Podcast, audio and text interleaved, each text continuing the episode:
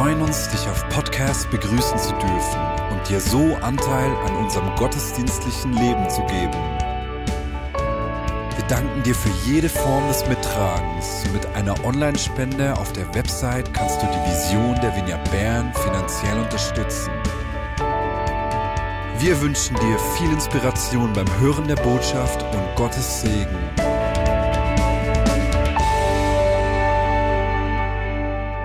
Vielen Dank, Stefan. Dein Song hat uns zu dieser aktuellen Serie inspiriert, wie Deborah gesagt hat. Wie, wie, du in deinem Interview gesagt hast, wollen wir unter all den Stimmen, die wir hören, immer wieder seine Stimme hören und uns von ihm ausrichten lassen. Ich weiß nicht, wie es dir geht. Bei mir äh, spielen Songs eine große Rolle. Wie oft begleiten mich Anbetungssongs im Alltag, geben mir Orientierung, halten mir Wahrheiten vor Augen und helfen mir so, mein Leben auf Jesus ausgerichtet zu leben. Und genau das Gleiche macht auch Paulus in seinem Brief an die Philippe, den wir heute miteinander weiterlesen werden. Diese Woche hat eine Frau im Hauskreis gesagt, dass sie sich eine geistliche Mutter wünscht. Eine Person, die ihr einige Schritte voraus ist und einfach äh, sie an ihrem Leben äh, teilhaben lässt, miteinander Bibel lesen, beten, Fragen stellen, wie man das Leben auch immer gestalten kann als Nachfolger von Jesus. Und ich habe mir dann einige Gedanken gemacht. Wo bin ich ein geistlicher Vater? Wo habe ich solche geistlichen Väter und Mütter in meinem Leben gehabt? Und bestimmt hattest du auch so eine Person. Versuch die dir doch mal vor Augen zu führen. Wer war das bei dir? Oder für wen bist du das? Und als ich so darüber nachgedacht habe, ist mir aufgefallen, dass Paulus genau das für die Philipper war. Er war ein geistlicher Vater für sie. Und äh, dieser Brief, den wir miteinander lesen, der Philipperbrief, ist nichts anderes als so ein Herzensbrief von einem geistlichen Vater, der sich an die Menschen richtet, die ihm so nahe am Herzen sind. Und er, er spricht zu ihnen in einer Situation, in der sie unter Druck sind. Wir können aus dem Brief herauslesen, dass die Philipper sowohl von außen als auch von innen unter Druck waren. Von außen, weil sie verfolgt wurden, wie, wie Paulus und Silas zehn Jahre zuvor, die ausgepeitscht, misshandelt und gefangen genommen wurden. Aber sie haben nicht nur Druck von außen erlebt, sondern genauso Druck von innen. Die Gemeinde war von Anfang an sehr durchmischt mit Römern und Juden, mit äh, Reichen und Sklaven. Und in dieser Gemeinde sind nun Spannungen aufgetreten. Äh, christliche Ehrlehrer sind aufgetreten und haben verlangt, dass sich alle beschneiden lassen und die mosaischen Gesetze einhalten. Viele Stimmen. Und in diese Situation hinein spricht Paulus als geistlicher Vater zu seinen Kindern in Philippi.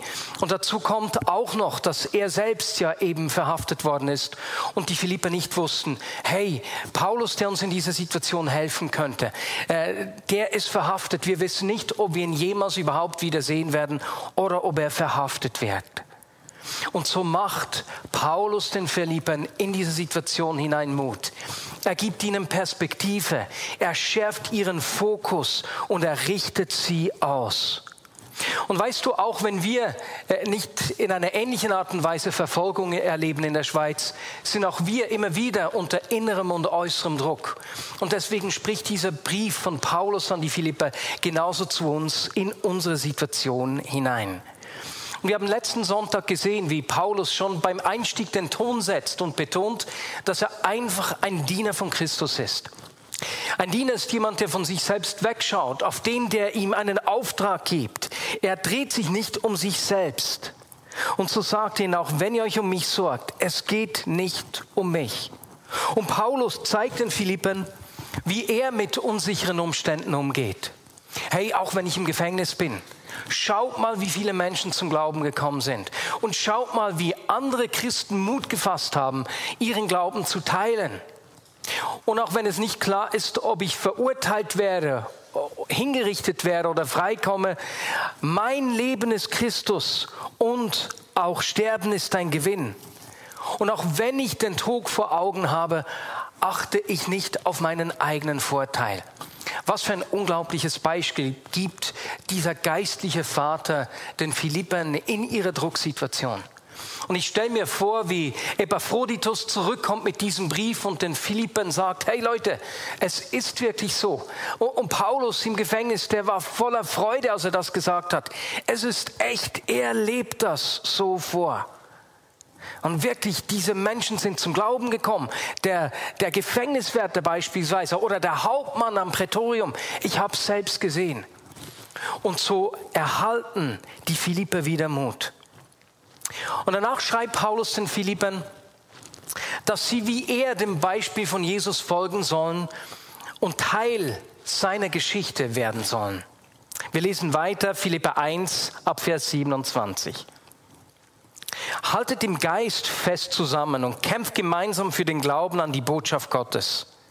Lasst euch von euren Feinden nicht einschüchtern, denn ihr habt nicht nur das Vorrecht, an Christus zu glauben, ihr dürft auch für ihn leiden. Diesen Kampf kämpfen wir gemeinsam. Schon früher habt ihr mich für Christus leiden sehen und jetzt hört ihr davon. Und so sagt Paulus den Philippern, wenn ihr unter Druck seid, haltet zusammen, habet zusammen und kämpft gemeinsam für den Glauben. Diese zwei Aussagen macht er hier. Und mir gefällt das Wort, das er hier fürs gemeinsame Kämpfen braucht. Es leitet sich nämlich vom Athleten ab, von, von einem Athleten, der dafür kämpft, schneller, höher zu springen, äh, weiterzukommen und alle möglichen Mühen dafür auf sich nimmt. Das griechische Wort heißt Sunatleo. Sun bedeutet so viel wie zusammen, äh, nahe beieinander eng verbunden, zwei, die sich miteinander identifizieren. Und ich denke dabei an ein Fußballteam oder an zwei Beachballerinnen oder sonst ein Sportteam, das zusammen trainiert und zusammen für ein Ziel einsteht. Und dann beschreibt Paulus dieses Zusammenstehen, Zusammenhalten im Kapitel 2. Ermutigt ihr euch gegenseitig, Christus nachzufolgen? Tröstet ihr euch gegenseitig in Liebe? Seid ihr im Heiligen Geist verbunden? Gibt es unter euch Barmherzigkeit und Mitgefühl? Dann macht doch meine Freude vollkommen, indem ihr eines Sinnes seid, einander liebt und von ganzem Herzen zusammenhaltet. Seid nicht selbstsüchtig. Strebt nicht danach, einen guten Eindruck auf andere zu machen, sondern seid bescheiden und achtet die anderen höher als euch selbst. Denkt nicht nur an euer eigenes Wohl, sondern seid auch auf das Wohl der anderen bedacht. Meine Lieben, das ist der Kern der Gemeinschaft im Reich Gottes. Und ich wünsche mir, dass Gott so an meinem Herzen wirkt, dass das mein Leben zum Ausdruck bringt. Ich möchte weniger selbstsüchtig sein, mich weniger um mich selbst drehen. Ich möchte, dass es eine natürliche Haltung ist, dass ich den Nächsten höher achte als mich selbst. Jetzt das Wort Wohl, denkt nicht nur an euer eigenes Wohl, ist hier ein Füllwort. Das steht hier im Originaltext nicht. Du kannst einfüllen, was dir einfällt. Denk nicht nur an deine Gesundheit. Denk nicht nur an deine Versorgung. Denk nicht nur an deine Ruhe. Denk nicht nur an deinen Erfolg, sondern genauso den des Nächsten, deiner Kinder, deines Ehepartners, deiner Arbeitskollegen, deiner Nachbarn. Denke an das Wohl deines Nächsten. Und meine Lieben, wenn wir ehrlich zu uns selbst sind, wissen wir sehr schnell, dass wir nicht so sind. Ich bin nicht so. Wie oft bin ich der Mittelpunkt meines Lebens? Wie oft lebe ich nach dem Motto Marius First? Und ich kann euch einige Beispiele dafür geben. Wie oft bin ich von Dingen so eingenommen, die mich beschäftigen, dass ich überhaupt keine Zeit und Aufmerksamkeit für meine Frau und meine Tochter habe.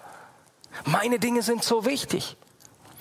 Oder aber letzten Sonntag da sind Caro, Sophie und ich zusammen in den Gottesdienst gelaufen und gerade bevor wir losgegangen sind, hat das Formel 1 Rennen begonnen. Das war so unglaublich spannend, dass ich mit dem Handy vor Augen mit Caro und Sophie in den Gottesdienst gelaufen bin, bis meine Frau mich erinnert hat, du Marius, wir sehen uns den ganzen Tag nicht, dass wir jetzt die Gelegenheit zusammen äh, Zeit zu verbringen und in den Gottesdienst zu laufen. Vielleicht fallen dir eigene Beispiele aus deinem Leben ein Wir sind so sehr auf unser eigenes Wohl bedacht. Und so schreibt Paulus hier den Philippern als geistlicher Vater, denkt nicht nur an euer eigenes Wohl, sondern seid auch auf das Wohl der anderen bedacht. Und Paulus gibt hier wieder, was Jesus bereits gesagt hat. Liebe deinen Nächsten wie dich selbst. Und dann erklärte den Philippen, weswegen sie so leben sollen. Ab Vers 5. Geht so miteinander um, wie Christus es euch vorgelebt hat. Er, der Gott in allem gleich war und auf einer Stufe mit ihm stand, nutzte seine Macht nicht zu seinem eigenen Vorteil aus. Im Gegenteil, er verzichtete auf alle seine Vorrechte und stellte sich auf dieselbe Stufe wie ein Diener. Er wurde einer von uns, ein Mensch wie andere Menschen. Aber er erniedrigte sich noch mehr. Im Gehorsam gegenüber Gott nahm er sogar den Tod auf sich. Er starb am Kreuz wie ein Verbrecher. Deshalb hat Gott ihn auch so unvergleichlich hoch erhöht und hat ihm als Ehrentitel den Namen gegeben, der bedeutender ist als jeder andere Name. Und weil Jesus diesen Namen trägt, werden sich einmal alle vor ihm auf die Knie werfen, alle, die im Himmel, auf der Erde und unter der Erde sind. Alle werden anerkennen, dass Jesus Christus der Herr ist. Der Grund, weswegen wir nicht unser eigenes Wohl voranstellen, Marius first, Vineyard Burn first, Switzerland first, ist das Beispiel, das uns Jesus Christus gegeben hat. Und Paulus fügt hier im Vers 6 bis 11 äh, ein Lied ein, das die frühe Christenheit gekannt hat. Wie bei uns auch, Lieder nimmst du mit. Sie hatten ja damals noch keine Bibel. Aber dieses Lied war das erste Bekenntnis, das wir im Neuen Testament sehen, das in wenigen Worten das Evangelium auf den Punkt bringt. Jesus, der in allem Gott gleich war, Gottes Ebenbild, wurde Mensch. Er hat sich selbst entleert. Er hat nicht auf seinen eigenen Vorteil geschaut, sondern wurde Mensch wie wir. Nicht nur das, er wurde zum Diener für alle. Er hat sich sogar weiter erniedrigen lassen, dass er wie ein Verbrecher gestorben ist. Und diese Bereitschaft von Jesus, sich zu verschenken, sich zu entleeren, hat dazu geführt, dass Gott ihn erhöht hat, dass er zu Ehre gekommen ist und dass jeder Mensch ihn als Herrn anerkennen wird. Kyrios, der Titel, den äh, Paulus hier braucht, der wurde im Alten Testament, im griechischen Alten Testament für Gott gebraucht. Jesus ist Gott, aber nicht nur das, er wurde auch dem Kaiser gegeben, der wie Gott verehrt werden wollte. Und damit sagten die ersten Christen, dieser Jesus ist heute und hier schon der Herr über alles. Was für ein Lied. Und wie ist Jesus zu Ehren gekommen? indem er von sich selbst weggeschaut hat und zum Diener geworden ist. Dieses Vorbild gibt uns Jesus. Daran erinnert Paulus die Philipper in ihrer schwierigen Situation. Und ich habe von einem bekannten Psychiater gelesen, Dr. Carl Menninger, der gefragt wurde, was er einem Patienten rate, der kurz vor einem, ähm, wie sagt man, kurz vor einem jetzt fällt mir das Wort nicht ein, vor einem Nervenzusammenbruch steht. Und man würde ja denken, dass er sagt, hey, komm zum Psychiater, komm zu mir. Aber sein Rat war, verlass dein Haus, schließ die Tür, such jemanden, der in großer Not ist und hilf dieser Person. Der Blick von sich selbst weg. Nicht nur auf sein eigenes Wohl achten, sondern aufs Wohl des Nächsten. Das führt zum Glück. Das führt zur Freude. Das führt wie bei Jesus zum Erfolg im Reich Gottes. Und meine Lieben, wenn wir so leben, ist es ein Wunder. Wir wissen, dass wir das nicht natürlicherweise tun. Wir sind vom Wesen her selbstsüchtig. Es ist das Resultat des Wirken des Heiligen Geistes in unserem Leben. Und Paulus ist sich dessen bewusst. Und deswegen schreibt er danach auch, Gott selbst ist in euch am Werk. Er macht euch nicht nur bereit, sondern auch fähig zu tun, was ihm gefällt. Und er fährt dann fort und schreibt, wenn ihr so lebt, wird euer Leben ein helles Licht leuchten und Freude wird euch sogar in den widrigsten Umständen begleiten. Und deswegen vergesst nicht das Vorbild, das ich Paulus euch gegeben habe, das Jesus uns gegeben hat. Wenn ihr von innen oder von außen unter Druck steht, schaut von euch weg, steht zusammen, kämpft äh, für den Glauben, wie das Athleten tun, Seite an Seite, indem ihr das Wohl des Nächsten über euer eigenes Wohl stellt. Und meine Lieben, da brauchen wir immer wieder dieses Wirken des Heiligen Geistes in unserem Herzen.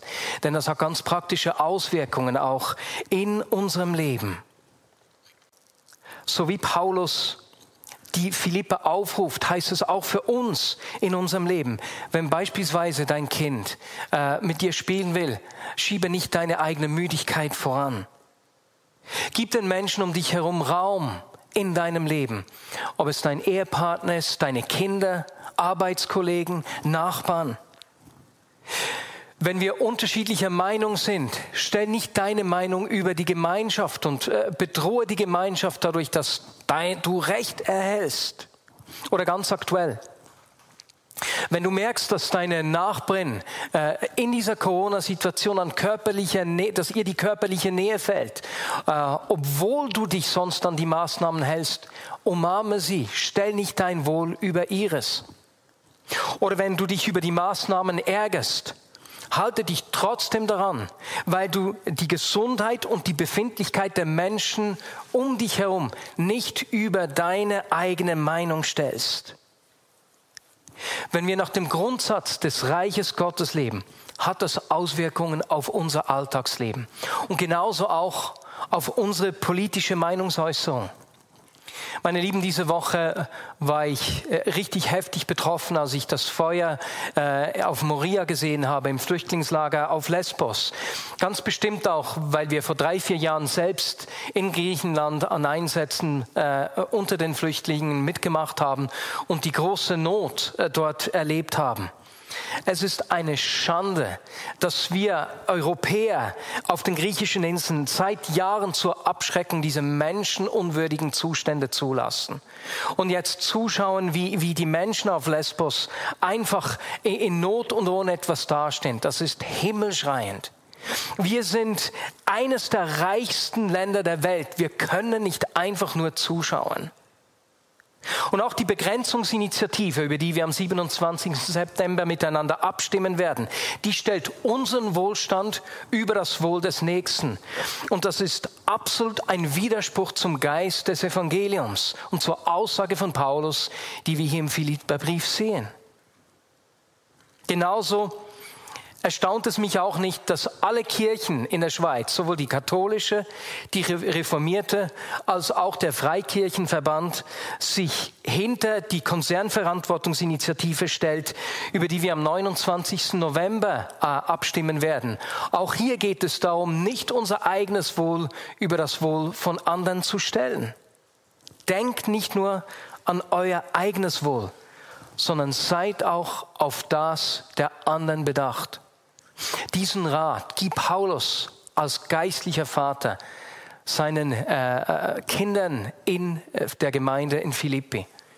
Und er beschreibt, wie es diese Haltung gewesen ist, die Jesus Freude gebracht hat, die Jesus äh, Erfolg gebracht hat, die dazu geführt hat, dass er erhöht wurde, Herrlichkeit erhalten hat. Und die Philipper wissen genau, dass es auch der Lebensstil von Paulus selbst ist, dass er ihnen das nicht nur predigt, sondern dass er ihnen das selbst vorlebt. Und meine Lieben, das wollen wir miteinander genauso nachahmen.